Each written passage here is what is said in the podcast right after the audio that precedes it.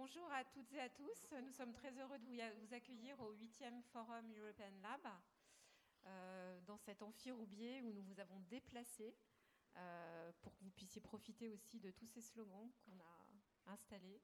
Beaucoup ont trait à l'art et à la culture. La création à l'assaut du réel. Fuck art, let's dance. L'art est mort, ne consommez pas son cadavre. Euh, et comme le rappelle effectivement euh, le slogan qui est apposé ici, là, à côté de l'écran, euh, la baseline un peu de European Lab, c'est Imagine la culture de demain. Et beaucoup de choses nous portent à croire que la culture de demain aussi, elle s'invente beaucoup dans les villes, en milieu urbain. Donc c'est la thématique de, cette table ronde, la culture moteur des villes du futur. On a grand plaisir à tous vous accueillir. Euh, du Maroc, euh, d'Italie, euh, d'Istanbul, d'Amsterdam, de la métropole de Lyon, avec la présence de Myriam Picot. Et je vais céder la parole à Pascal Boniel-Chalier, qui va animer cet échange et vous expliquer un peu comment il a été pensé, et notamment en partie avec des étudiants de l'Université Lyon 2. Bon débat à tous. Merci euh, Anne-Caroline et merci pour cette belle euh, invitation, cette belle opportunité de, euh, croiser des expériences, des initiatives, des modalités que l'on juge innovantes, remarquables dans les villes et dans le monde. donc nous avons avec, avec Camille Jutan, à qui je vais tout de suite passer la parole, et, et Serra Nada, euh, repris des travaux des étudiants du Master euh, de développement de projets artistiques et culturels internationaux de l'Université Lyon 2, qui sont là en nombre d'ailleurs, hein, qui sont venus nous, soutenir. Et euh, nous avons repris quelques initiatives dans des villes qui nous ont semblé aussi intéressantes à, ausculter. Alors je vais sans plus attendre passer la, parole à, Camille, à Camille Jutan, euh, pour qu'elle vous fasse cette petite présentation. Alors, je vais peut-être te présenter, excusez-moi, Camille Jutan, donc enseignante-chercheur à l'Institut de la communication à l'Université Lyon 2, l'université à, côté, là. Euh, voilà, qui dirige donc euh, ce, master, je le redis, ça fait plaisir, développement de projets artistiques et culturels internationaux, et elle va vous dire ce que nous avons finalement retenu des exposés de ces étudiants. Université Lyon 2 qui fête euh, dignement les 50 ans de mai 68. Vous le savez peut-être, voilà. Petit problème de blocus. Alors, euh, nous ne sommes pas là pour parler de ça, bien sûr. Alors attention, le PowerPoint est magnifique. Ça fait très très mal aux yeux. Euh, je suis ravie d'être d'être là et surtout de représenter en fait les étudiants du, master 1 puisque ce que je vous propose maintenant c'est de vous livrer en fait une partie des, résultats d'un travail universitaire que les étudiants mènent en fait chaque année, mais que les étudiants euh, cette année euh, ont mené plus spécifiquement sur les villes. C'est-à-dire que chaque année on leur demande de travailler sur les politiques culturelles des États, et cette année on leur a demandé de travailler sur qu'est-ce que de choisir en fait une, grande ville du monde, une grande, une petite, une moyenne, une ville du monde, et de travailler à, comprendre sa politique culturelle, euh, les modalités de sa politique culturelle et de faire émerger ce qui leur semblait remarquable en termes d'initiatives, en termes de, processus, de formes d'action euh, culturelle euh, et de mise en place. Alors, évidemment, donc je ne vais, pas vous présenter tout ce qu'ils ont fait. Ils avaient travaillé sur 10 villes cette année. On a choisi de vous en présenter 3, 3 seulement, sur les 10. Donc, je vous présenterai très très rapidement d'abord bah, cette, ville et en, en, essayant tout de suite de vous proposer euh, un enjeu, une question particulière que les étudiants euh, s'étaient posée euh, et de montrer comment est-ce que cette ville, par sa politique culturelle, tente de répondre à cette question. Qu'est-ce que la ville met en place pour répondre à cette question qui la caractérise, évidemment.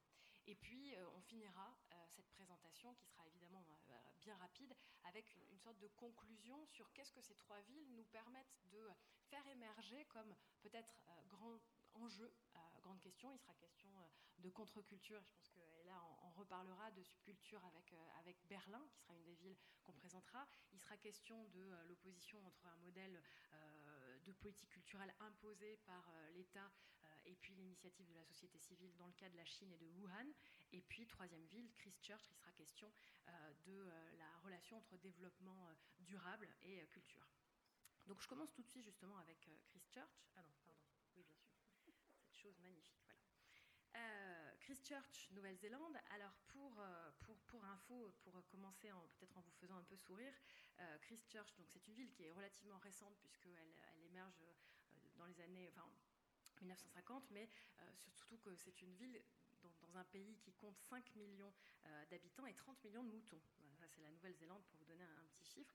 Et c'est une ville qui a 350 000 euh, habitants, mais que vous pouvez le voir que le budget de la ville pour la culture est quand même pas ridicule, puisque euh, on a 31 millions d'euros. On a transformé les dollars pour avoir un chiffre en euros. Et voilà, c'est quand, même, quand même pas rien. Alors, qu'est-ce qui caractérise cette ville et pourquoi est-ce qu'elle a été choisie par les étudiants? Bien évidemment, 2010-2011, gros tremblement de terre, et aujourd'hui, la question euh, de l'identité de la ville et la question de qu'est-ce que cette, comment cette ville elle se construit, eh bien, elle ne peut pas faire l'impasse sur euh, ces tremblements de terre et cette catastrophe euh, écologique. Ce qui est particulièrement remarquable pour Christchurch, c'est que la culture est un levier pour justement travailler cette reconstruction et cette identité de la ville. Et on parle de méthodes et de tactiques euh, adaptatives d'urbanisme pour justement euh, remodeler euh, la ville. juste pour, pour, info, la ville fait partie d'un programme financé par la Fondation Rockefeller qui s'appelle le programme des 100 villes résilientes. La Fondation Rockefeller finance partie certaines villes en dotant en fait un poste oui, en finançant un poste de quelqu'un chargé de euh, faire, euh, de travailler à faire du réseau dans ces villes justement, en travaillant à euh, la, justement ces villes résilientes. Comment est-ce que par le réseau, par les partenariats, par les actions citoyennes et culturelles, les villes peuvent entrer dans des formes de, résilience? Donc le mot de résilience très important pour Christchurch, puisque c'est ce qui va complètement déterminer sa, reconstruction. Et c'est là où c'est intéressant de voir que la culture et les arts sont un levier euh, dans cette, dans cette euh, action de, résilience. Autre chose très importante, c'est que c'est la société civile qui euh, est à l'origine en fait de ces actions et de ces, de ces, de ces processus artistiques et culturels pour la résilience. Je vais vous donner seulement deux exemples. Euh, un exemple ici euh, d'une ONG locale euh, qui s'appelle Gap Filler, qui était au départ une ONG entièrement financée sur fonds privés et qui petit à petit, en fait, au bout de deux, trois ans, a commencé par recevoir des subventions publiques. Mais c'est une ONG qui, dès le début, propose de faire des enfin, propose à des artistes euh, de mettre en place des expérimentations euh, artistiques et culturelles dans la ville, mais surtout dans l'espace public. Donc là, vous avez un, exemple qui qui est, le danse au mat, qui est un exemple évidemment parmi tant d'autres, mais de réinvestissement de l'espace public et de zones en fait qui sont euh, abîmées ou qui ont été un peu laissées, enfin, qui, ont, qui, sont marquées en fait par, par, par le tremblement de terre. Et là, en l'occurrence, on propose aux habitants de la ville de venir danser tout simplement, et donc de la musique se déclenche dès qu'on met une pièce de, 2 euros dans une sorte d'automate euh, de, machine à jetons que vous pouvez voir sur l'image, et les gens se mettent à danser. Euh, euh, collectivement. donc il y a des chorégraphes locaux qui ont investi cet espace pour faire des ateliers, des cours de danse, des écoles si, avec des enseignants aussi viennent, viennent danser à cet endroit-là. C'est évidemment très anecdotique, mais c'est juste pour vous dire, un autre exemple, c'est euh, le, Centre, par exemple, pour l'architecture et la ville, qui est une, organisation. Oui. Oui, j'essaye de. Euh, le, Centre pour l'architecture euh, de, la ville, qui organise aussi des sortes de consultations citoyennes pour imaginer des expérimentations. Euh, comment est-ce que, qu'est-ce qu'on peut installer dans la ville avec des artistes et des citoyens pour réinvestir cette ville Comment on peut habiter l'espace public Et donc vous voyez bien que c'est à la fois une forme de réinvestissement d'une ville qui est abîmée, qui est un investissement géographique, physique, et un investissement symbolique, parce que c'est par l'action artistique et, euh, l'action culturelle. Je passe rapidement, donc deuxième ville, Berlin. Oui, j'arrête j'arrête de regarder. 3, absolument. 3 millions d'habitants à Berlin et un budget, donc là, de la ville, donc du Land, puisque vous savez que c'est ville et Land, pour la culture qui est de 540 millions. Donc là aussi, ça n'est pas, pas ridicule. Alors, à quoi on pense quand on pense évidemment à Berlin et à sa politique culturelle aujourd'hui? Ben, Évidemment, c'est à ce, changement de paradigme euh, qu'on observe depuis euh, les années, euh, les, années 2000, la fin des années 2000, c'est-à-dire d'un côté ce qui a marqué assez profondément la ville suite à la, chute du mur, c'est un effacement du passé socialiste communiste pour une sorte de, mise en valeur et mise en visibilité d'un rejet du fascisme on pense au Checkpoint Charlie, on pense à toutes ces initiatives culturelles qui visaient à marquer, euh, cette, initiative-là. Puis, euh, de l'autre côté, une sorte d'ambivalence entre, d'un côté, euh, une, contre-culture qui avait été extrêmement active, une culture un peu contestataire, une culture underground, on va dire, avec, vous le savez, parce que j'imagine que vous avez déjà peut-être tous été, mais dans des squats berlinois qui étaient vraiment l'apanage des années 90, qui en fait se, se ferment petit à petit. 90% des squats, c'est ce que les étudiants nous, montrent, 90% des squats aujourd'hui ont fermé de cette, par rapport à cette période des années 90 où ils étaient euh, extrêmement euh, nombreux. Et en même temps, parallèlement euh, à ça, on voit que la, la, ville commence à se gentrifier, que la ville devient une bonne grosse métropole artistique, culturelle, euh, qui fait euh, compétition euh, avec les autres grandes métropoles européennes. Il y a beaucoup d'investissements, une hausse des loyers. on voit que la ville devient voilà, une, bonne grosse ville sur un modèle néolibéral. face à ça, bah, les artistes ont du mal à trouver des endroits où travailler suite à cette hausse de loyer. Et on voit quand même qu'il y a une institutionnalisation de cette compte culture avec euh, des lieux comme le Oufa Fabrique par exemple qui est, euh, qui est, complètement réinstitutionnalisé, qui est récupéré euh, un peu par les pouvoirs publics et en même temps les pouvoirs publics qui essayent de mettre en place quand même des projets pour soutenir les artistes. Il y a un projet qui s'appelle justement le Project Raum où on essaye de, doter les artistes de lieux où ils peuvent travailler, des ateliers et, des, espaces justement de travail. Donc une tension entre d'un côté euh, une, sorte de euh, comment on définit une politique culturelle de ville, donc une, politique de capitale avec cette institutionnalisation de la contre-culture, et en même temps, on va le voir, des projets dans les quartiers, euh, avec des quartiers, des arrondissements qui sont très très forts et qui qui se dotent d'une compétence culture et qui la revendiquent, qui mettent en place beaucoup d'actions, qui sont plus socio-culturelles que culturelles, mais qui en tout cas tiennent, euh, qui ont la dent dure euh, par rapport à, cette, euh, définition ou revendication de ce que c'est qu'une politique culturelle. un exemple qui était cité par les étudiants, c'est ce Berlin mondialais qui est un exemple intéressant parce que il est à la fois en fait financé par le Conseil des arts de la ville de Berlin et en même temps il est porté par le réseau culture de Neukölln qui est donc un des arrondissements. Euh, sachez juste que les arrondissements de Berlin euh, consacrent euh, à peu près, visiblement, 50% de leur, budget à la, à la, culture, en tout cas des actions qu'on va dire socio-culturelles, d'éducation artistique et culturelle et de développement culturel. Je, je, vais terminer avec alors un exemple très différent. la Chine, nous avons une ville de 10 millions d'habitants. Attention, euh, c'est une ville, voilà, on est dans une, dans une échelle qui est euh, tout à coup assez, euh, assez incroyable. Un budget de la ville pour la culture qui est aussi élevé puisque c'est 120 millions d'euros.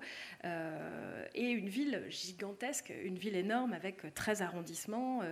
c'est une, huitième ville du, pays en termes de, de PIB et une ville qui a quand même obtenu deux labels. Le premier, donc ville créative du design, on y reviendra, et le deuxième qui, qui est que cette ville est, portée, soutenue et euh, remarquée par euh, la, la, CGLU, euh, donc les cités gouvernements locaux unis, et qui a attribué un prix en fait à la, ville pour son développement remarquable et pour son, on va le voir, la façon dont elle opérationnalise le plan euh, quinquennal de la, de la culture. Alors, justement, donc là, vous voyez une, petite image. Je me dépêche. Voilà. Tu fais bien de me. Euh, qu'est-ce qu'on observe à, Wuhan? Wuhan, c'est, euh, en termes de politique culturelle, la mise en œuvre et l'opérationnalisation d'un plan quinquennal euh, pour la culture qui est pensé au niveau de l'État, au niveau de la Chine, et qui met en place donc ce 13e plan quinquennal 2016-2020. Et vous pouvez voir sur la gauche, droite, je ne sais pas quelle est votre gauche votre droite, les, quatre axes principaux de ce plan quinquennal, innovation, euh, chercher à montrer que la Chine est un pays où on fabrique, où on pense, où on conçoit, et qu'on n'est plus dans le made in China, mais dans euh, euh, l'idée de, création. donc il y a tout un programme de rénovation, de soutien à des espaces d'anciennes usines pour pouvoir créer et, promouvoir ces, lieux de fabrication et de production. La question de l'harmonisation entre culture traditionnelle, patrimoine au sens de heritage et euh, culture numérique, donc avec vraiment une, sorte de, euh, de, vraie pensée sur la relation, l'interrelation entre industrie culturelle et, patrimoine, euh, le développement durable, bien sûr, et la question de l'ouverture. On arrête d'importer et on essaye d'exporter des spectacles, des expositions, des produits culturels. Wuhan décide d'opérationnaliser et de mettre en œuvre ce plan quinquennal en proposant une ville qui serait cinq villes et qui serait à la fois la ville de la lecture, donc gros, gros, gros programme, euh, euh, gros euh, soutien en fait à la lecture publique, au programme de lecture publique, bibliothèque gratuite, ouverture la nuit. La ville des musées, 108 musées dans cette ville, c'est complètement colossal, énormément de musées qui, qui, sont construits, gros programme de construction de musées. ville des arts, avec plusieurs zones culturelles dans, dans, la ville et un soutien à la, création. Ville des universités, 88, 98 universités, je ne sais pas si vous vous rendez compte de ce que c'est, pour 1,17 million d'étudiants. Euh, je crois que c'est quand même énorme d'avoir autant d'étudiants. Voilà, garder, les talents et, promouvoir ça. Et puis, ville du design, on l'a, dit tout à l'heure, euh, ville du design, euh, il y a une Fashion Week qui est promue et qui est extrêmement défendue. Ces photos grandiloquentes des villes chinoises extraordinaires alliance de modernité, de tradition. Allez, je termine euh, avec, avec trois questions que nous posent les trois villes. Euh, le cas de Christchurch, c'est assez remarquable de voir comment euh, y a, la, relation est, pensée entre une question écologique, une question de développement durable et une question culturelle. Et en même temps, euh, cette question de la résilience, c'est un modèle de la transition. C'est-à-dire que quand, comment est-ce qu'on sort d'un modèle qui est un modèle d'un moment, d'un après-catastrophe, et comment est-ce qu'on pérennise ça? Est-ce que c'est est -ce c'est possible? Première question que je pose. Deuxième question, euh, bah, évidemment, question qui se pose beaucoup en, Europe, en Europe du Nord, comment est-ce qu'on imagine un modèle culturel qui euh, est un ajuste, non pas une résistance à la gentrification, parce qu'on ne pourra pas s'y opposer, mais qui est une forme d'ajustement à la gentrification et qui euh, permet aussi de considérer une diversité culturelle, comment est-ce qu'on continue à garder des gens de, de, catégories socio-professionnelles différentes, d'une vraie interculturalité dans des quartiers? quels sont les leviers et les processus pour ça? Et puis bien sûr, le cas de Wuhan nous pose cette question extraordinaire autoroute et, efficacité de ce plan quinquennal qui est imposé comme ça et qui, fonctionne très bien visiblement. Mais quid de la société civile? Comment est-ce qu'elle, euh, euh, quelle, liberté d'expression et quelle place on donne à la société civile dans un modèle comme celui-là? Je vous remercie. Merci beaucoup. Euh, merci beaucoup Camille. Hein, c'était difficile de faire des choix d'abord de, ces dix villes et d'essayer de dire rapidement euh, de faire dire des choses à ces villes et, surtout de, leur, euh, de faire émerger des, questionnements qui sont des questionnements à, partager euh, entre ces différentes villes qui sont chacune dans des contextes, évidemment, vous l'avez compris, nationaux, régionaux et locaux très, évidemment, très différents. Alors moi, je vais demander à, à Serra Nada de, de, prendre la parole. Serran, il est, on le connaît bien. Nous, nous sommes avec l'Université Lyon 2 dans un réseau européen d'universités, de, centres de formation à la, politique culturelle et au management culturel. Donc on se côtoie et, et Serran, c'est pas la première fois qu'on l'invite à Lyon et qu'il nous invite euh, à, Istanbul. Donc euh, on est heureux de, l'accueillir. Il occupe la chaire UNESCO de politique culturelle et de diplomatie culturelle de l'université de, de Bilgi. Voilà, et il va euh, intervenir pour. alors, vous serez gentil avec les intervenants parce qu'ils ont chacun moins de 10 minutes. Hein. Euh, on est nombreux pour, euh, pour euh, développer des idées. Et, c'est vrai que Serran souhaite souligner comment aujourd'hui les politiques culturelles basculent du côté des, villes, et pas seulement des métropoles d'ailleurs, mais, mais aussi des villes, mais aussi au plan international. Et je lui donne la parole. Merci Pascal. je vais essayer de ne pas parler d'Istanbul, mais essayer de parler de la politique culturelle parce que quand on parle de la culture en Turquie, c'est uniquement Istanbul. Donc je vais aussi essayer de renverser cette idée. Bon, euh, politique culturelle, euh, quand un certain monsieur Girard, grand commis de l'État, a eu euh, la fantaisie de lancer l'idée de la politique culturelle, qui s'appelait encore à l'époque administration, je souligne, basée sur des données, disons, plus ou moins quantitatives, personne ne songeait qu'on arriverait là à parler des villes euh, comme Christchurch ou Wuhan ou Konya dont je vais vous parler. Donc, euh, c'est un peu, euh, ça a été l'histoire des 40 dernières années, si vous voulez, en matière de politique culturelle. Alors, ça a été toujours conçu comme une histoire de l'État-nation. Alors que là, il faut le dire bien clairement que l'État-nation est incapable à l'heure actuelle de gérer la culture en tant que telle. Parce que la politique culturelle, finalement, qu'est-ce que c'est? C'est des principes et des priorités, une liste avec des lois, éventuellement, les droits d'auteur, le patrimoine, etc. Alors que là, on est en train de plus en plus de parler des villes, mais pas seulement au niveau de la décentralisation dans un pays donné, mais dans le monde entier. Je vais essayer de vous expliquer pourquoi, euh, vite fait. Parce que la ville, euh, non seulement l'Union européenne et ses capitales culturelles, euh, etc., mais c'était toujours considéré comme étant le genius loci, le, le génie du lieu. Mais moi, j'ai une approche un peu différente. Je crois que la ville est en même temps le locus diabolicus, le lieu du diable, de l'imprévu, de l'indécis et de l'exclu, en quelque sorte. Il suffit de se remettre à Baudelaire qui parlait de ces héros euh, il y a 150 ans, qui n'étaient pas les héros positifs, euh, de, disons, des Lumières. Bon, euh, en ce sens, on est en train de voir vraiment une montée des villes en culture, dans le domaine de la culture, avec tout ce qu'ils font d'innovatif, de, de, vraiment des recherches à tous les niveaux.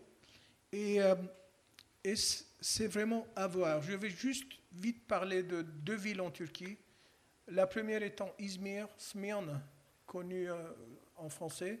La troisième grande ville de la Turquie, à peu près avec 4 millions d'habitants, et qui a perdu de, disons, de son éclat culturel et artistique avec l'échange des populations à la fin de la Première Guerre mondiale, quand un million et demi de Grecs qui parlaient le turc, qui sont partis en Grèce de la Turquie, et 500 000, euh, disons, habitants de la Grèce et de la Crète sont arrivés en Turquie qui ne parlaient pas un mot de turc.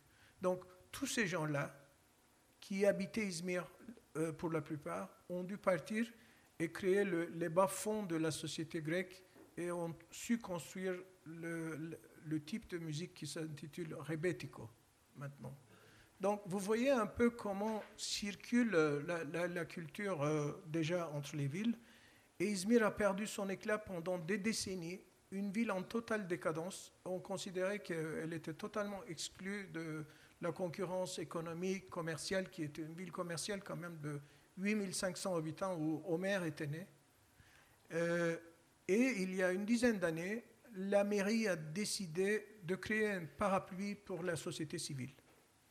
À tel point que cette stratégie a donné un fruit que la société civile euh, elle-même a pu développer un mapping culturel avec son premier pas déjà accompli l'année dernière et que la ville est devenue ville pilote dans le cadre de CGLU euh, et qui travaille maintenant en tandem avec Lisbonne pour quand même développer et avoir une pérennité pour sa, disons, stratégie culturelle. Ça, c'est le cas de Izmir. Et Izmir, qui était une ville qui perdait beaucoup de cerveau vers Istanbul, a eu euh, à peu près 20 000 euh, qui sont venus habiter à Izmir dans la dernière année euh, en dessous de 40 ans, avec leurs enfants, leur boulot, etc. Bon, la deuxième ville que je voudrais vous parler est Konya, une ville religieuse, la ville de Rumi, Dervish Tourneur, etc., qui est connue que pour sa fonction religieuse, où la mairie est toujours votée pour le gouvernement. J'ai oublié de dire que Izmir vote depuis son histoire pour l'opposition. alors que Konya, c'est tout à fait le contraire. Et euh, Konya est en train aussi de revoir comment les gens qui vivent, qui en ont marre de cette culture uniquement religieuse, comment trouver une issue, alors que Konya n'est même pas consciente que dans son territoire, il y a une ville historique de 9500, 10 000 ans qui s'appelle Çatalhöyük, qui montre que la ville, en étape, est venue avant l'agriculture. Une ville qui produisait des produits euh, de design euh, et des produits qui euh, servaient à l'agriculture avec des pierres. Donc, ces deux villes qui constituent à peu près les deux extrémités de, ce que peut représenter une ville moyenne en Turquie, une avec 4 millions d'habitants, l'autre avec 2 millions, sont à la recherche euh, de leur identité culturelle à travers une stratégie. Pour terminer, il ne faut pas oublier le fait qu'il y a une circulation énorme humaine autour du monde, et malgré eux. Ce qui fait que euh, la politique culturelle devient aussi une affaire globale, mondiale. Et euh, les diverses instances de l'UNESCO surtout euh, font que maintenant, euh, il y a des pays, des villes, des régions qui sont à la recherche de leur, euh, disons, identité, mais de leur politique culturelle de rénover. Comme on a mentionné le CGLU, les villes créatives de l'UNESCO, par exemple, sont en train de travailler dans ce domaine-là. Et puis, il y a la fameuse Convention sur la diversité culturelle la convention est là et grâce à ça, on voit des pays comme Burkina Faso, Vietnam euh, ou bien artériel euh, en Afrique euh, ou les pays arabes qui sont en train de développer aussi leur politique culturelle. À mon avis, la diversité culturelle est un état de fait à travers la convention et à travers ce qui est en train de se passer dans le monde. Juste pour terminer, je dois dire que Camille a bien fait de, finir avec des questions. Euh, je finirai avec deux questions peut-être. Rockefeller a, des, un projet pour les villes euh, résilientes. Alors, moi, je dirais que c'est des villes précaires. Pourquoi elles seraient résilientes les, villes qui, sont considérées résilientes, comme Paris, Londres, etc., elles n'ont pas besoin de Rockefeller. Mais les autres en profitent pour innover. Et deuxièmement, moi, je crois que il faut toujours poser et se poser des questions et se méfier de tout ce qui est lié commun, de politiquement correct. Et euh, à ce but, j'aimerais proposer un autre titre pour notre table ronde et dire que peut-être la ville serait le moteur de la culture du futur. Merci euh, Serhan pour cette analyse hein, et aussi ces, témoignages sur ces villes. On sait que tu interviens auprès de, ces villes et ça peut être intéressant que vous euh, puissiez lui poser aussi des questions tout à l'heure et en dire un petit peu plus. Euh, euh, on va continuer comme ça. Vous voyez, les, prises de parole sont courtes, mais chacun développe une idée un peu particulière. Et, et on a le plaisir d'avoir avec nous Ella Overclift, qui est donc cofondatrice de la fondation Nightmare, donc Mère de la Nuit à Amsterdam. Donc elle va nous parler en, anglais et elle va à la fois présenter cette fondation et présenter un projet particulier qui s'appelle Enter the Void et qui est un, projet d'appropriation des espaces urbains pour la culture des jeunes. Merci Ella.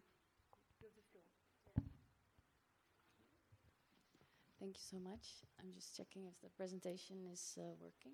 Should come here. Um, I hope everybody has a translation device. or that you can understand me in English. Um, yeah, so I'm here to talk about uh, the importance of uh, subcultures, uh, youth, underground subcultures within our cities. Um, because uh, we talk a lot about, about culture, but you also have a difference in high highbrow culture and, and low cultures. A lot of people um, see it in, in this sense.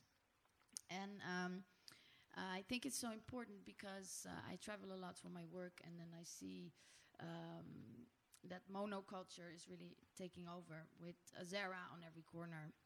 And especially, uh, especially uh, what you just described about what's happening in Berlin, um, the squatters they are leaving, the prices are rising. Well, the gentrification process, of course, um, and what about the free space? What about the free space for young people, for self-organized initiatives, to uh, for the DIY culture to express themselves?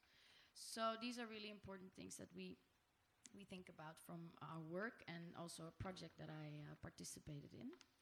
Uh, that's called Enter the Void. Um, yeah, I have a nice picture. I wanted to start with uh, with the story of Amsterdam.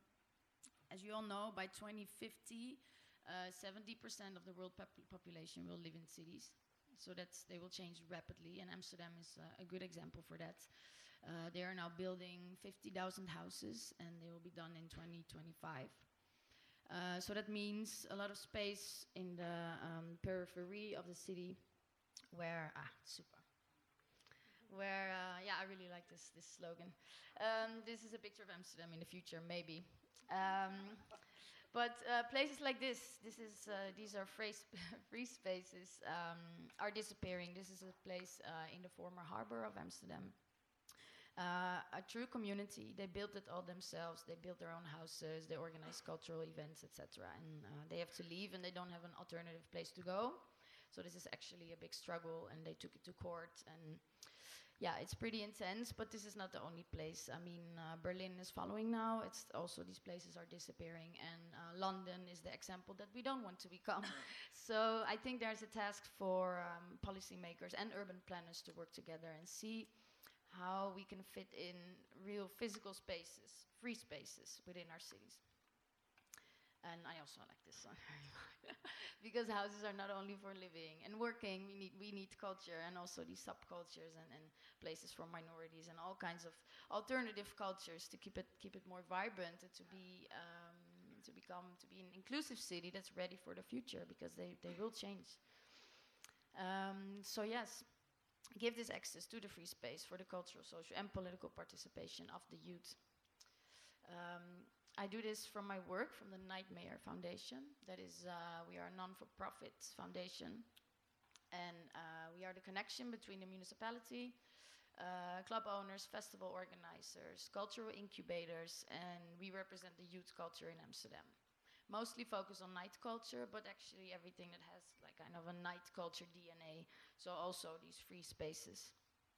And um, we advise the municipality when it comes to night culture and uh, nightlife activities. And what, what we also focus on is that what I see a lot, like if cities want to um, use culture for their city marketing purposes, um, it backfires because this is not something you should um, use as a marketing tool. And um, we always say, like, look at the grassroots, look at what's happening already in your city, and not try to be this hip and, and funky uh, creative city because this is only. Um, you you should you should also pay attention to what's going on in your city already, and give space to uh, to the local communities and especially the youngsters that that are um, active citizens and want to be that are uh, the cultural leaders of, of the future. So with the Nightmare Foundation, we participated in the project called Enter the Void, which was, uh, was funded by the EU, uh, the Youth Strategy Program, and then the Structured Dialogue Program. Um, this was a project together with cities Riga, Budapest, Berlin, and Amsterdam. We, uh, we are with a group of 30 delegates from uh, the field of youth work, uh, nightlife backgrounds, urban planning, and we visited all these cities and we researched on how are these cities using their free space. How is the structure between uh, policymakers and these young collectives? Is there a structure? I mean, if I went to Riga, there's, I mean, there's a lot of space, but there's no dialogue going on at all. So what can we learn from the cities? And we shared a lot of best practices. And we took out uh, five points. Um, Oh shit! There's uh, well, the first is um, uh, the first is community building. It's about um, uh, if you're a, a, young, a, young, collective or an NGO or an creative startup, whatever. See um, see how you can um, uh, participate within the uh, community and what you can contribute, and um, um, also, um, it's about collective action. So see where if you can find, um, see if you can write a manifesto or a mission statement. What do you want to contribute to the city? What what are your needs? And find a common discourse with the policymakers, with the local decision makers, because there is always a common discourse. I mean, let's hope so. but in, in, in the beginning, there's always um, everybody wants to have a vibrant city also in the next uh, in the future as well. So and if you are uh, unified if you are organized they're more willing to listen to you. So therefore you can influence intermediaries ngos the civil civil organizations and then and then the next step is influencing policymakers. But then you will have a voice and uh, then you can start the dialogue. And the end products that we made is an actual zine, a magazine. I didn't, I didn't bring it, unfortunately. But if you're interested, I can send you a copy. Uh, we made an, uh, an hard copy magazine, especially um, for youth culture, but also for policymakers.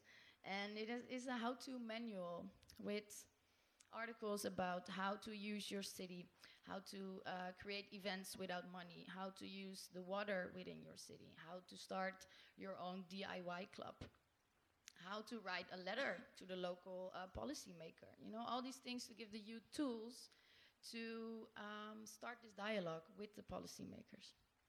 And we also had uh, our own dictionary, which three words are underneath, which I use very often, which I really like. So it's about um, the project uh, just finished. Actually, we did it. Led, uh, we did it in 2016 and 2017. But now, in our own cities, especially Berlin and Amsterdam, we are actually influencing the policymakers. I'm working on a special event area within Amsterdam, and I'm trying to get um, uh, the politicians. Um, I try to convince them to make it an experimental area.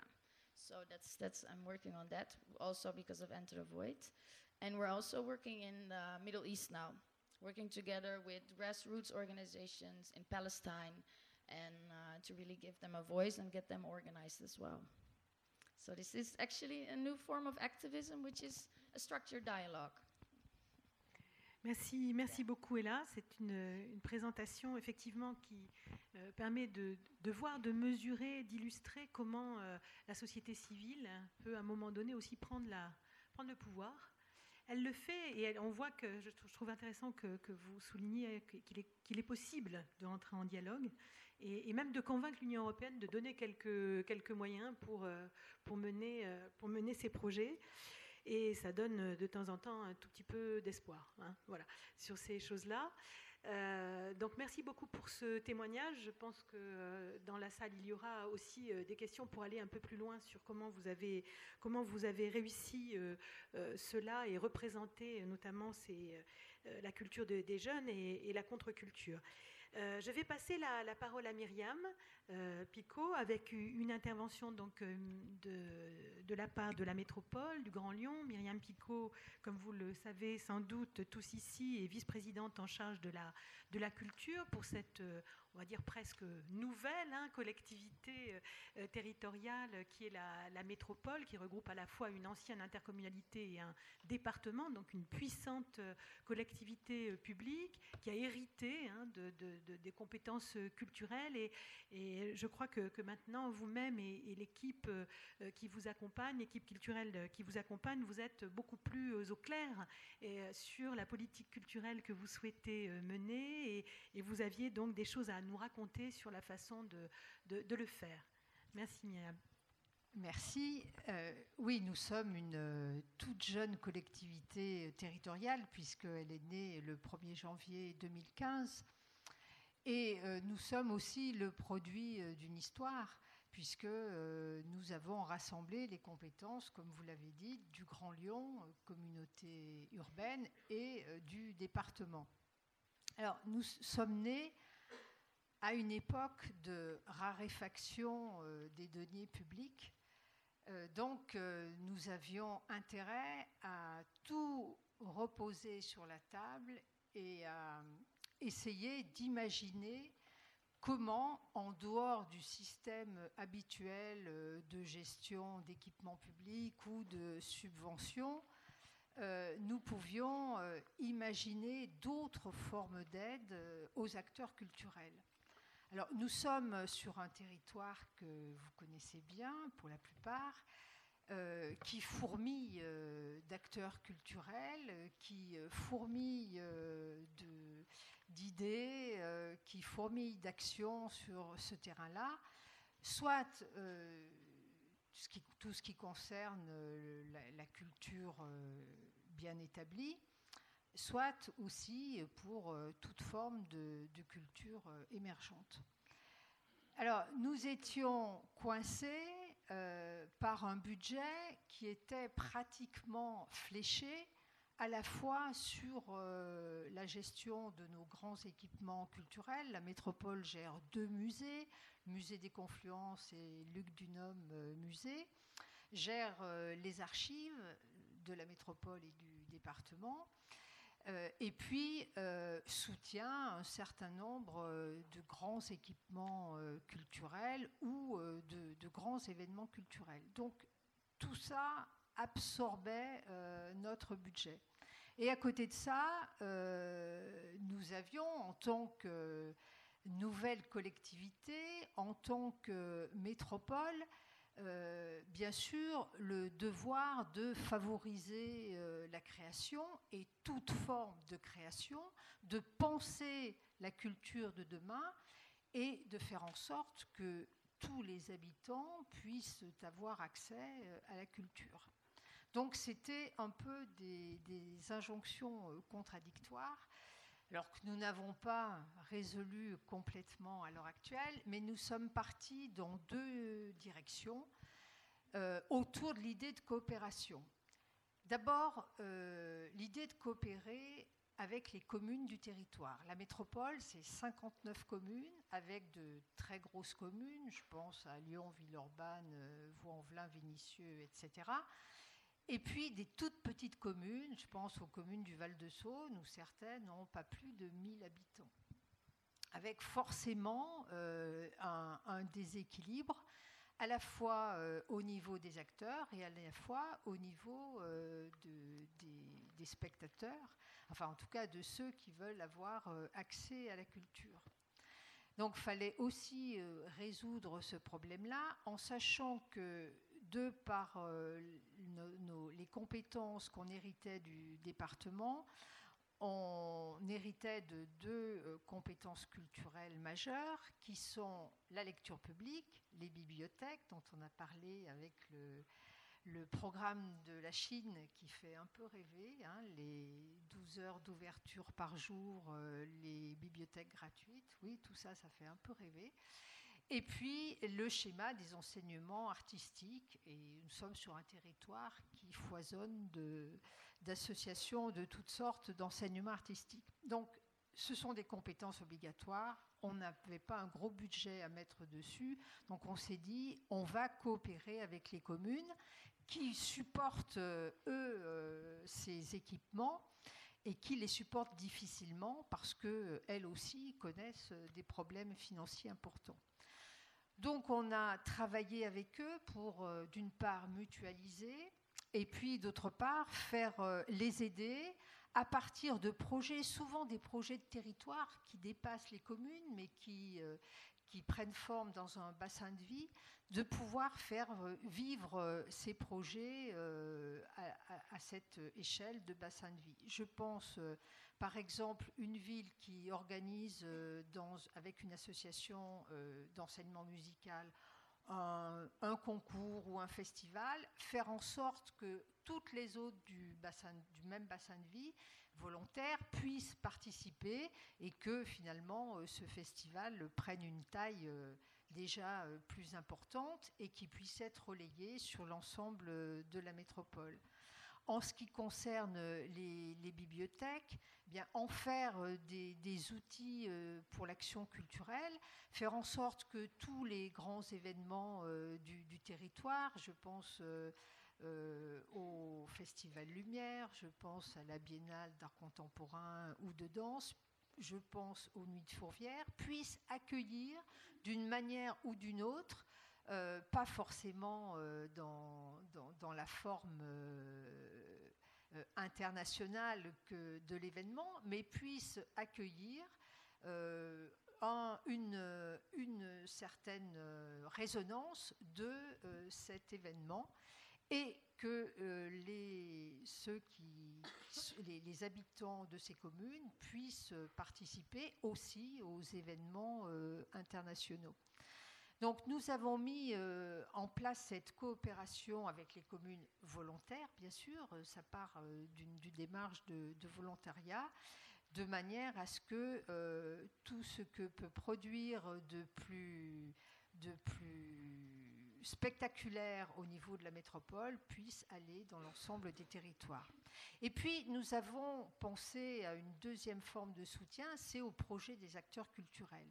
Nous recevons tous les jours des demandes d'aide d'acteurs culturels et euh, il s'agit pas de... On ne peut pas aider tout le monde, mais bon nombre qui nous semblent euh, intéressants du point de vue de la culture de demain et euh, nous avons donc dialogué avec les autres départements de notre métropole. Nous sommes en charge de diverses politiques publiques. Je pense au développement économique, au développement urbain, euh, à l'attractivité, au numérique.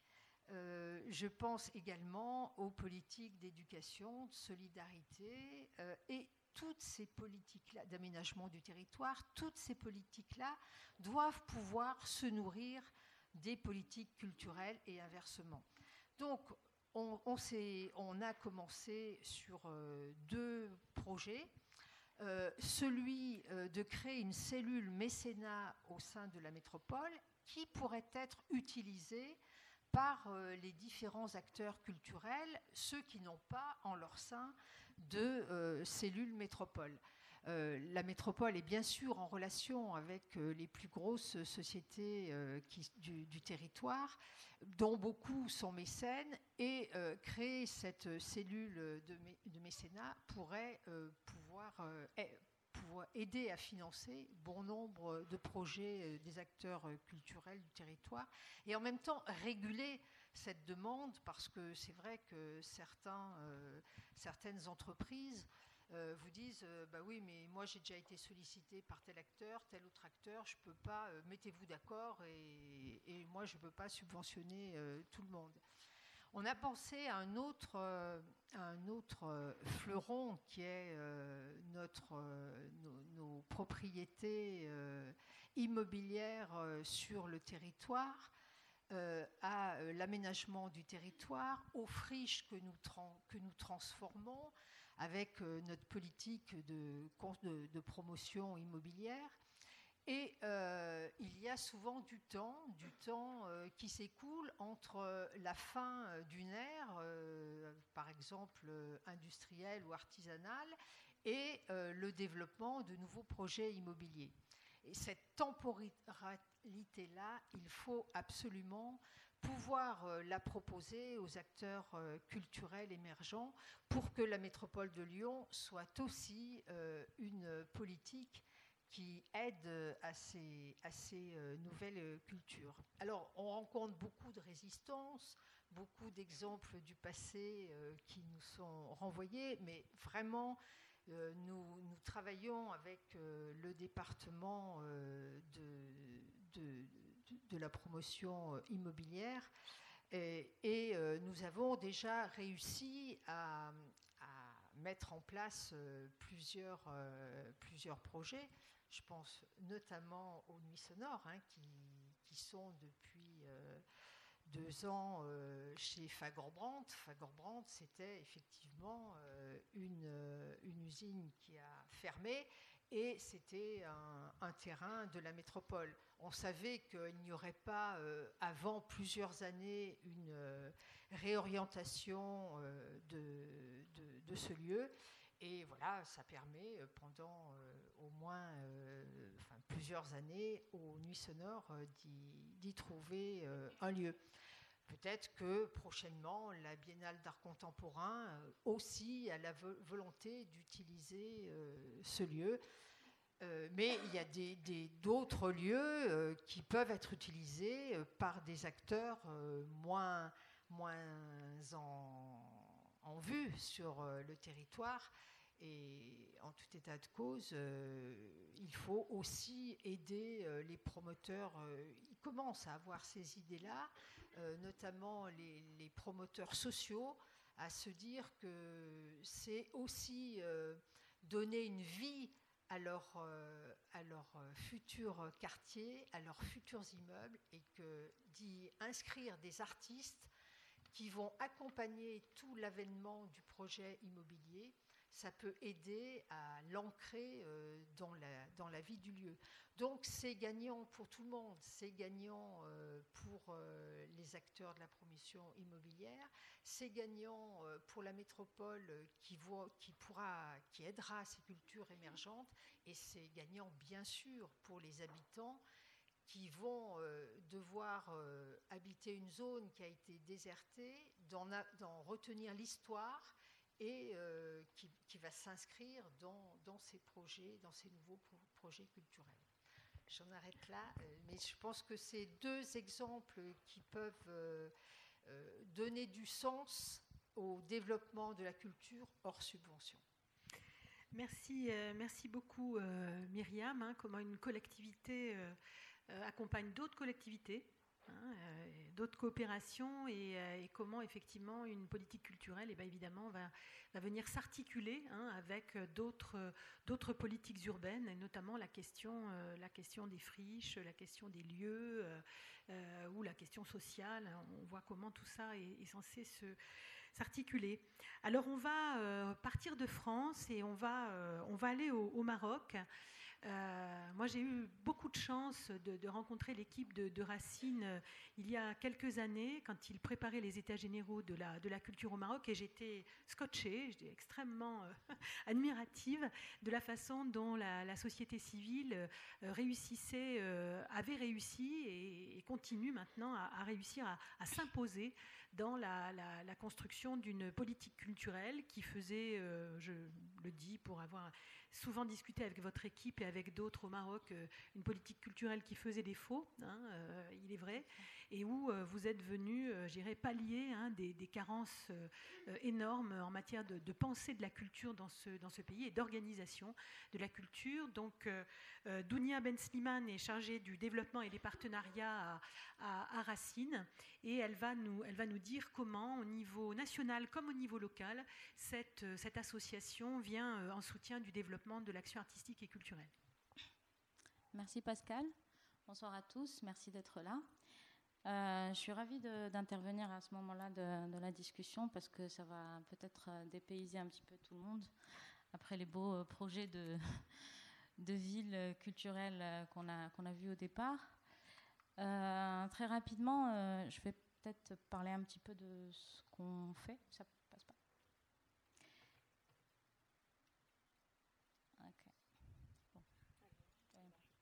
c'est pas grave. Euh, Racine est une association qui existe depuis maintenant un peu plus de 7 ans, bientôt 8. Et euh, elle a été euh, mise en place, en, effet, parce qu'on a fait le constat justement de, de cette défaillance des politiques culturelles dont parlait Pascal. on est en train de parler du Maroc, qui est un pays indépendant depuis un peu plus de 60 ans et qui, pendant une cinquantaine d'années, n'avait pas du tout de politique culturelle.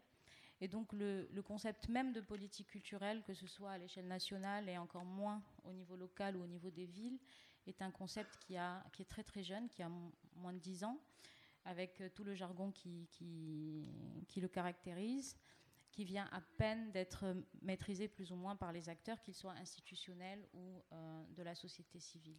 Donc on, on, navigue en fait dans un, dans, un, dans un milieu où on connaît très peu euh, l'importance des, politiques culturelles.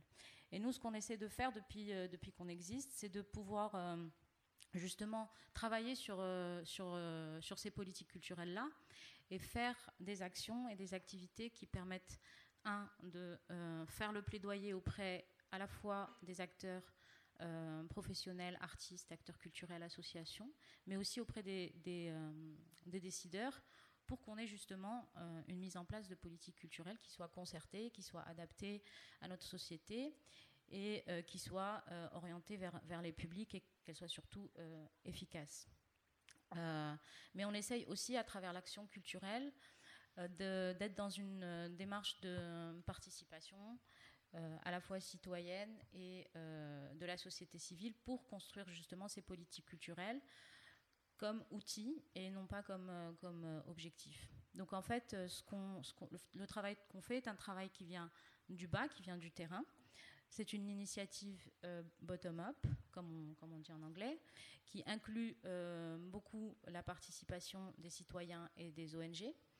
on essaye de travailler de manière parallèle, très souvent en dehors des institutions, pour la bonne raison qu'elles sont compliquées à accéder et parfois euh, absente, souvent d'ailleurs.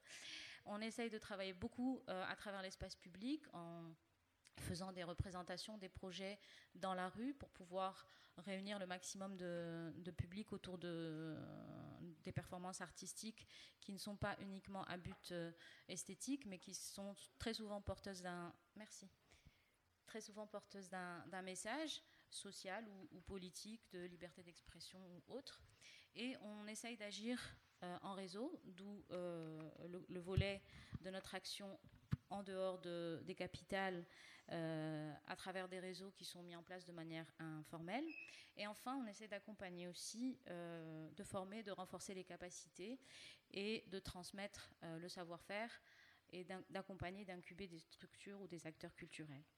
Alors le travail qu'on fait euh, a pour objectif essentiellement de transformer, d'apporter du changement dans la société, un changement positif, d'impacter aussi à travers la promotion de trois valeurs qui sont les nôtres, à savoir l'émancipation dans son sens le plus large, la solidarité et surtout euh, la redevabilité et la demande de reddition de comptes euh, de la part de nos politiques on évolue dans un contexte qui est euh, similaire à ce qui peut exister ailleurs dans le monde. Donc on est dans un contexte de populisme, mais avec des particularités, peut-être une grosse, grosse défaillance de notre système d'éducation nationale, publique, euh, un très faible accès à la culture qui reste quand même quelque chose de réservé à une élite euh, ou à un pan de la société, et tout ça dans qui baigne dans la crise économique et politique qu'on peut connaître. Donc ce qu'on essaye de faire, nous, c'est vraiment de porter un plaidoyer, d'amplifier des voix à travers des actions qui sont structurantes, qu'elles soient euh, des actions scientifiques de recherche ou de mapping ou de, ou de, diagnostic, mais aussi à travers la, création artistique, les débats, euh, la discussion avec les citoyens et les acteurs. Donc on essaye d'agir sur les questions telles que euh, la liberté d'expression, les droits humains, la diversité culturelle dont parlait Serran, l'éducation, etc. Et tout ça pour justement avoir cet impact euh, et pouvoir euh, être accompagné de plusieurs autres voix qui sont amplifiées, qui sont libérées, parce que la parole est difficile à libérer dans notre pays, pour les raisons qu'on connaît. On essaye de construire collectivement et ensemble ce plaidoyer et de donner les outils aux autres pour pouvoir justement euh, arriver à influencer euh, les politiques publiques pour le service public, qui est aussi une notion très abstracte chez nous, euh, notamment en matière d'éducation et, de politique culturelle. Alors, les États généraux de la culture font partie de ce travail qu'on fait depuis maintenant quelques années. à la fin de l'année, en novembre, on, va organiser la troisième édition. L'évolution est assez intéressante à voir parce que quand on a commencé en 2014, euh, pour la première édition euh, à laquelle Pascal a, participé, nous étions les seuls, euh, les seuls en charge, en fait. On a porté ce, projet et on a essayé de faire un premier diagnostic du secteur culturel marocain, un état des lieux précis, un mapping, et essayer de, proposer des recommandations pour la future politique culturelle du Maroc. C'est un travail qui nous a pris beaucoup de temps mais qu'on a développé au fur et à mesure euh, les années suivantes en euh, nous euh, associant avec d'autres associations, notamment dans les régions, donc en dehors des grands axes que peut-être Casablanca, Rabat, Tanger, Marrakech, et aller dans, des régions plus reculées dans le Maroc pour faire des enquêtes, notamment une enquête sur les pratiques culturelles des, Marocains. C'est une enquête qui a été faite pour la première fois dans l'histoire de la culture dans notre pays et qui surtout euh, est, supposé être un des éléments euh, ou un des, outils euh, des décideurs et du ministère de la Culture, mais jusque-là, il ne le fait pas, donc on, le fait à sa place. Et cette année, nous sommes à peu près une trentaine d'associations réunies autour de, de, cette troisième édition des États généraux de la culture pour pouvoir faire une évaluation, comme d'habitude, des politiques culturelles. Mais la particularité de cette édition, c'est qu'on est dans euh, la, politique culturelle au niveau des collectivités territoriales, qui aujourd'hui euh, sont définies par une loi très très récente, euh, qui leur donne des compétences en termes de politique culturelle. Et donc nous, ce qu'on va faire, c'est ce qu'on est en train de faire, c'est d'analyser tous les plans de développement régionaux qui ont été présentés par ces conseils euh, territoriaux, régionaux, communaux, d'en faire une analyse et de les, discuter et de proposer éventuellement des recommandations pour leur euh, amélioration. Alors, euh, très rapidement, au niveau, au niveau, au niveau national, ce qui a été positif durant cette dizaine d'années où, nous, avons travaillé sur la question des politiques culturelles. D'abord, il faut savoir que c'est un processus très long, très lent en termes d'impact mais qu'il y a des, petites choses qui, ressortent, et notamment euh, si on parle au niveau institutionnel, euh, national, euh, le ministère de la Culture a récemment mis en place des programmes d'aide à la création, par exemple. Il, est intervenu aussi sur, sur la législation. Il a produit quelques statistiques culturelles et des bases de données. Toutes ces choses-là n'ont jamais existé jusqu'à il y a moins de, moins de 5-6 ans. Et, et, il participe aussi à, des, à des, projets de rayonnement, on va dire, sur, sur de la musique marocaine et euh, marché de la musique, un marché de la musique régionale. Par contre, euh, euh, en face de ça, on, est toujours dans un contexte où il y a très peu de volonté politique pour justement travailler sur la structuration, sur l'utilisation de la politique culturelle pour la structuration du secteur, et non plus comme juste un outil de communication pour l'image du pays, pour défendre des causes nationales ou autres, ou pour vendre l'image du Maroc comme un pays ouvert, tolérant, euh, où, euh, on, sait faire de, la culture. Il, faut, il faudrait aussi que, cette politique culturelle soit pensée envers les publics. Jusque-là, il n'y a, a aucun point dans, la stratégie du ministère de la Culture, notamment envers les publics, c'est-à-dire qu'il n'investit ni dans l'éducation artistique, ni dans l'éducation populaire, ni dans la formation, que ce soit une formation artistique ou à tout autre métier de la culture. Les formations sont vraiment très très rares. On est plus dans euh, euh, l'accompagnement des artistes et, euh, des professionnels, mais sans, vision envers les publics. Et le point noir, évidemment, à chaque fois qui ressort, mais qui n'est pas pour nous une raison de, ne pas travailler sur les politiques populaires, c'est qu'un budget qui est très très faible quand même. J'ai bien rigolé tout à l'heure en, en, entendant le budget de la petite ville euh, néo-zélandaise de 31 millions, parce que c'est la moitié du budget du ministère de la Culture marocain. Euh, alors très rapidement, au niveau local, euh, et ça c'est peut-être la seule question à laquelle je peux répondre parmi les questions de Camille, c'est où est la société civile? Et au Maroc, heureusement qu'elle est là, parce qu'elle est malgré tout très très dynamique. Elle s'organise de plus en plus, et on pense que le travail aussi qu'on fait permet cette organisation et cette structuration. Euh, de plus en plus, euh, la société civile au niveau local, au niveau des villes, euh, connaît très bien cette nouvelle loi sur la régionalisation avancée qui, est là depuis 2016, depuis moins de deux ans, et qui travaille sur cette loi pour pouvoir justement pousser les gouvernements locaux ou les collectivités territoriales à la mettre en œuvre et à, développer des politiques culturelles. On est dans une conjoncture aussi politique qui fait que euh, on est dans le discours sur la reddition des comptes, sur un nouveau modèle de développement, où la culture a, de plus en plus sa place. Mais évidemment, euh, de l'autre côté, on est toujours dans, la fragilité. Euh, fragilité politique, stabilité, un tissu associatif et de la société civile qui est hétérogène. On ne travaille pas tous pour l'intérêt général, et euh, on n'a pas tous les mêmes moyens, donc on, est précaire euh, financièrement, on, ne reçoit pas de financement public, donc tout le monde est très, euh, enfin compte énormément sur des financements de la coopération internationale, donc étrangers, qui à la fois sont un danger parce qu'ils sont pris comme, comme une forme de, de, travail pour un agenda caché, etc. Donc je, vous passe les, détails. Et puis surtout, cette loi sur laquelle on compte nous tous, euh, elle, est tributaire de, des compétences des collectivités territoriales, pas seulement financièrement, mais surtout au niveau des ressources humaines. Jusque-là, il n'y a pas de ressources humaines formées au niveau des collectivités territoriales pour porter le moindre projet de politique culturelle locale. Et ça, c'est très, euh, très négatif. Euh, très rapidement aussi, donc ça, c'est les, success stories. Aujourd'hui, euh, euh, ce slogan de la culture et la solution qu'on porte, nous, est approprié par beaucoup et de plus en plus d'acteurs culturels. C'est vraiment, c'est le reflet d'un besoin, justement, de politique culturelle qui soit pensée pour les publics comme un outil de développement. Et il y a aussi le, fait que notre cartographie en ligne, qui artmap.ma, aujourd'hui est de plus en plus utilisée comme un, référentiel euh, pour euh, soit des, décideurs, mais aussi beaucoup d'ONG, beaucoup d'organisations internationales qui reflètent euh, très bien l'aménagement culturel du territoire au Maroc. Et enfin, au niveau local, on a beaucoup d'exemples. Là, j'en ai cité quelques-uns les plus frappants.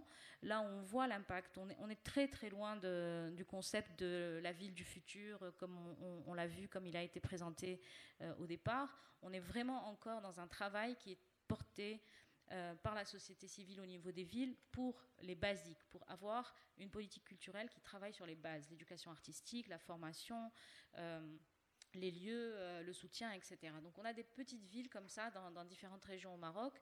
Ça va peut-être pas vous parler, mais on a beaucoup de, gens qui ont fait une action culturelle euh, pacifique, on va dire, pour l'ouverture d'un centre culturel qui était fermé pendant 10 ans. À Azro, c'est près de Fès. On a des, gens qui s'organisent à Oujda, à Tinrir.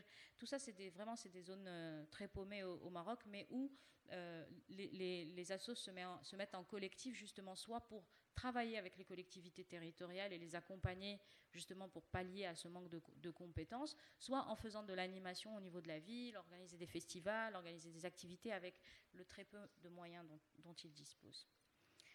Voilà, et je vous remercie. Merci, euh, merci beaucoup, Nia.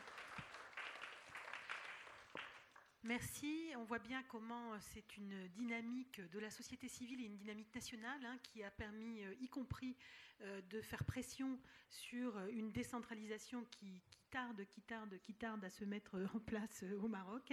Et comme tu le dis, une décentralisation, ce qui n'est pas simplement une, question de cadre législatif, mais c'est comment aussi on a des compétences, hein, des compétences de, des personnes à l'échelle locale pour déployer des véritables politiques de développement culturel.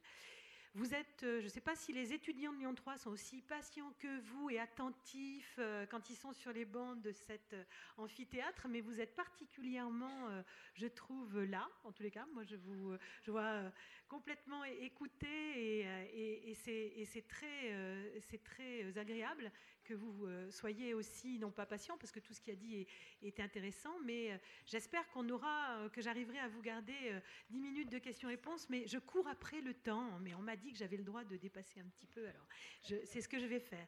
Donc je vais, je vais donner la parole à, Lorenzo Marsili, donc, qui nous vient d'Italie, qui est philosophe, activiste, qui est fondateur d'une ONG qui s'appelle European Alternatives, donc moi ça m'évoque plein de choses, j'espère avoir l'occasion d'en discuter avec lui euh, aussi, euh, et qui est, cofondateur, qui est fondateur, membre fondateur de, Diem 25. Hein. vous connaissez probablement Diem 25. Alors je pensais que c'était déjà euh, publié, mais ça n'est pas encore tout à fait publié. Dans quelques jours sera publié un, ouvrage qui s'appelle Citizens of Nowhere, How Europe Can Be Saved from Itself. J'en suis là aussi, j'ai hâte de le lire. Donc je lui donne la parole et je crois qu'il va nous parler de Naples.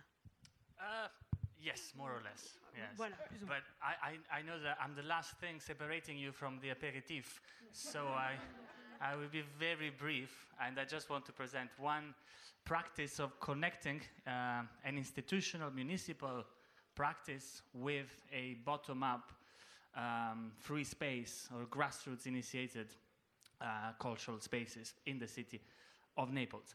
Um, which is connected, I think, more generally, um, this practice, to the theme of the festival and of today's uh, exchange, the relation between culture, civil society, active citizenship, maybe politics. And I think there are a couple of dangers that we need to be careful of when we think about the relation between um, culture and civil society, active citizenship, and perhaps politics. One is um, maybe we can call it the Goebbels, Godard, Zizek triptych.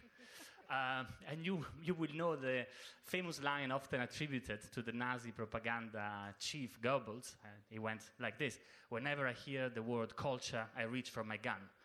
And then famously, Godard in uh, uh Mépris transforms this line, and um, a cinema producer uses the line Whenever I hear the word culture, I reach for my checkbook because obviously he has to pay. It costs a lot of money.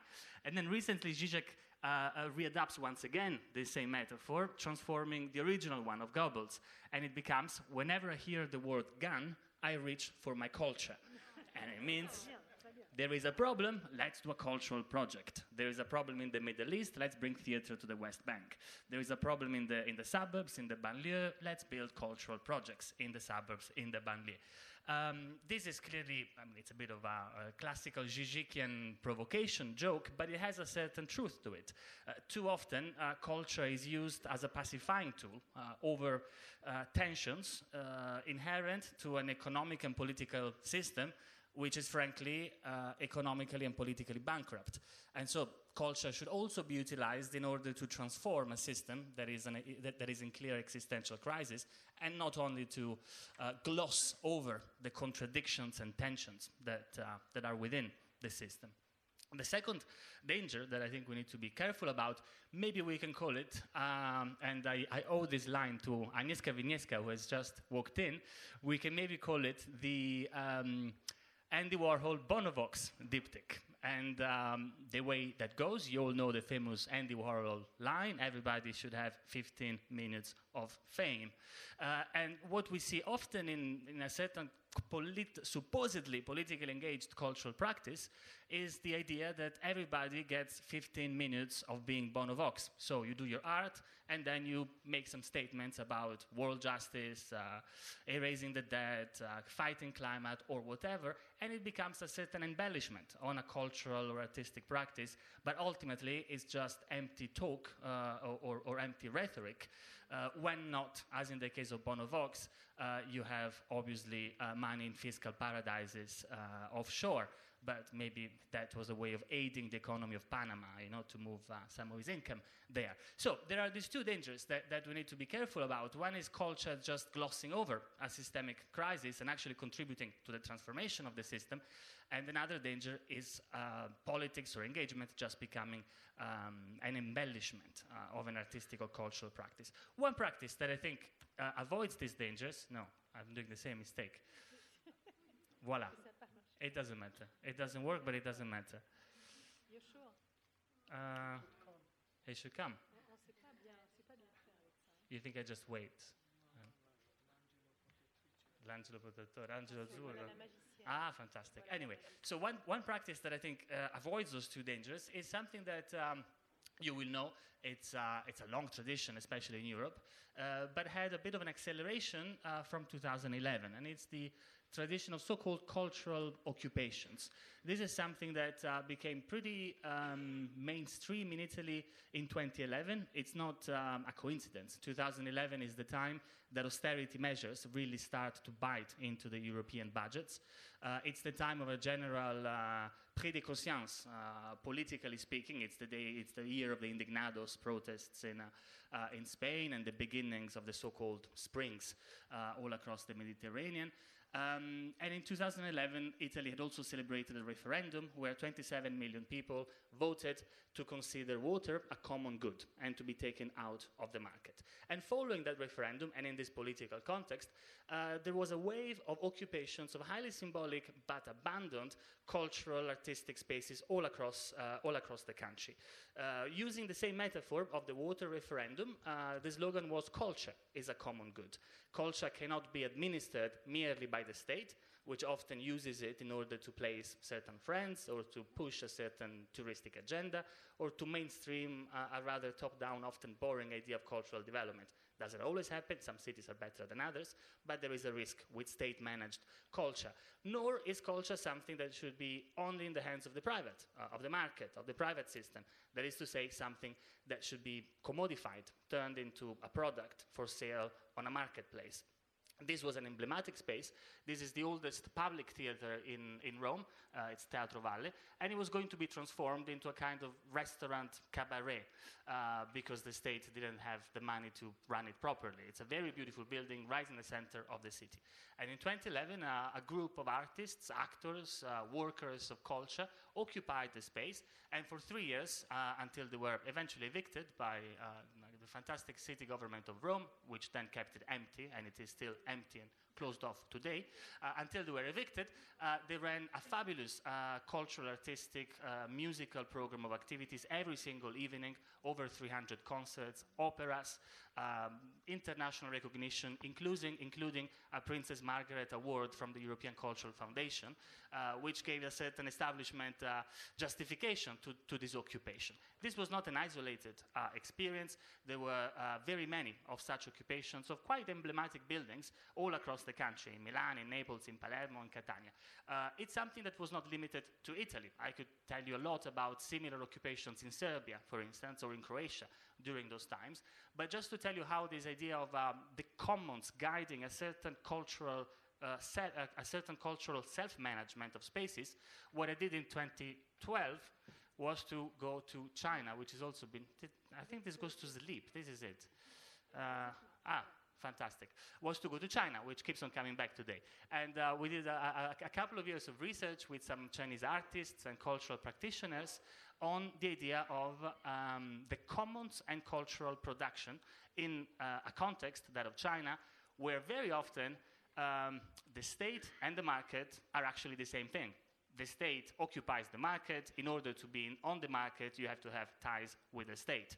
Uh, and so we said, what does it mean to speak about the commons as a third space between and beyond both the market and, um, and, and the state? And obviously, we applied it to the space of cultural production. And this was the time, 2011, when the first five year plan for cultural industries was developed by the Chinese Communist Party. The same plan that then led to the 2016 five year plan that Wuhan is implementing, mm. that you saw at the very beginning uh, uh, today. Uh, and the five year plan for the cultural industries was a very clear example of this uh, state cum market uh, apparatus that was being de developed in China. It was the commodification of uh, artistic and cultural production, including the commodifica commodification of certain artistic villages that used to be treated as uh, dangerous areas of the city because of the free-thinking artists that used to occupy them, that were transformed, 798 is the clearest example in Beijing, into um, cultural industry districts, uh, commodified, become tourist attractions, so on and so forth. And there were uh, a bunch of people actually trying to, um, obviously you cannot occupy a building in China, it's a, it's a, it's a, it's a bit too risky, uh, but you can open a non-profit, in fact you cannot even have a non-profit organization, technically speaking, but you can do something similar, which is what many of the practices we were working with did, uh, and we began this, this process of exchange. They were trying to tell us how they were uh, attempting to self-manage these uh, uh, cultural and artistic spaces.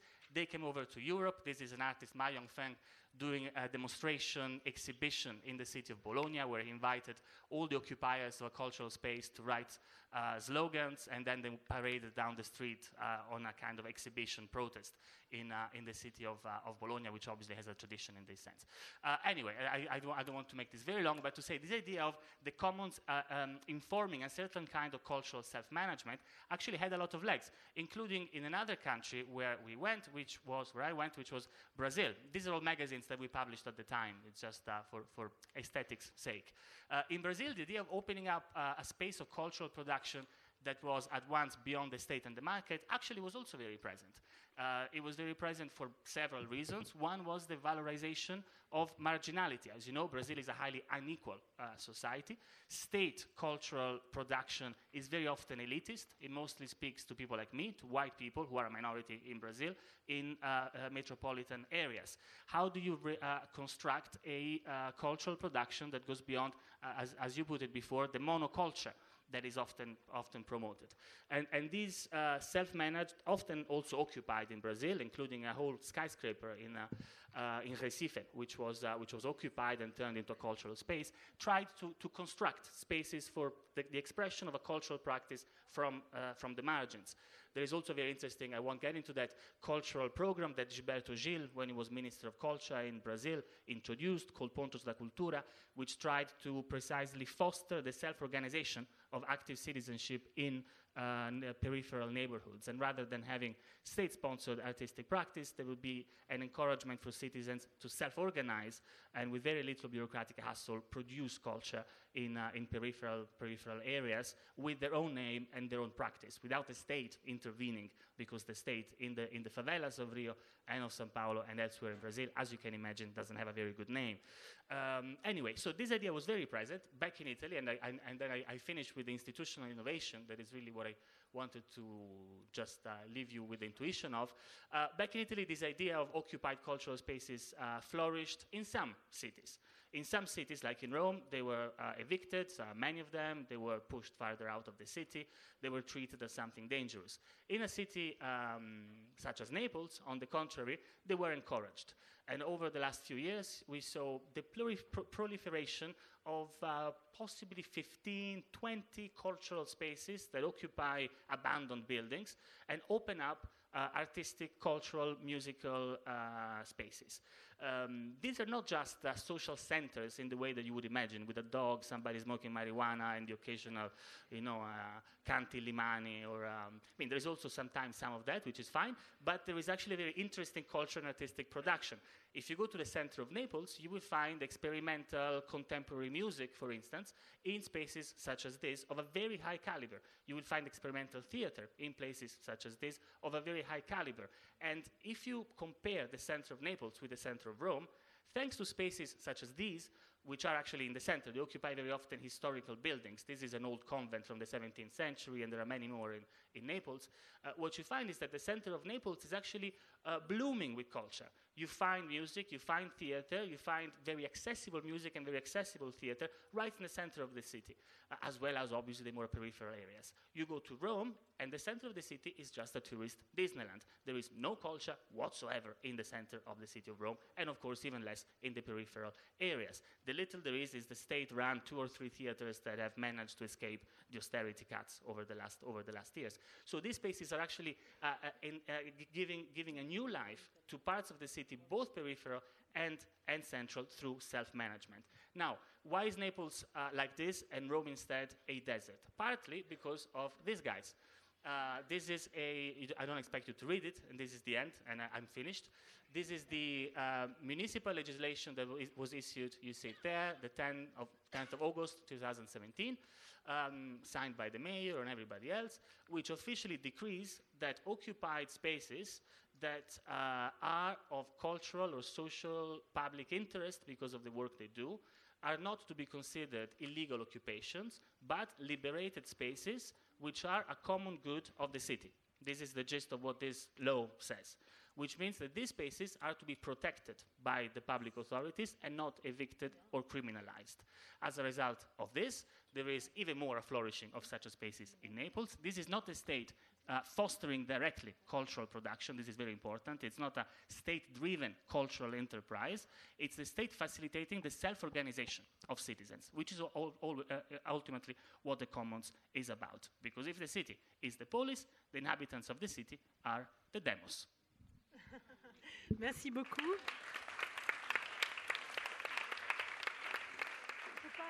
On, peut négocier quand même cinq minutes de questions et, qui doivent rentrer, occuper la salle maintenant Il bah, faut occuper l'amphi, hein. faut rester, il euh, faut faire un truc, sinon on n'a pas le droit de rester. Voilà. Bah, écoutez, merci beaucoup pour votre attention et, je pense que vous pouvez vous adresser peut-être, si vous avez envie de discuter avec chacun de nos intervenants, que je remercie beaucoup.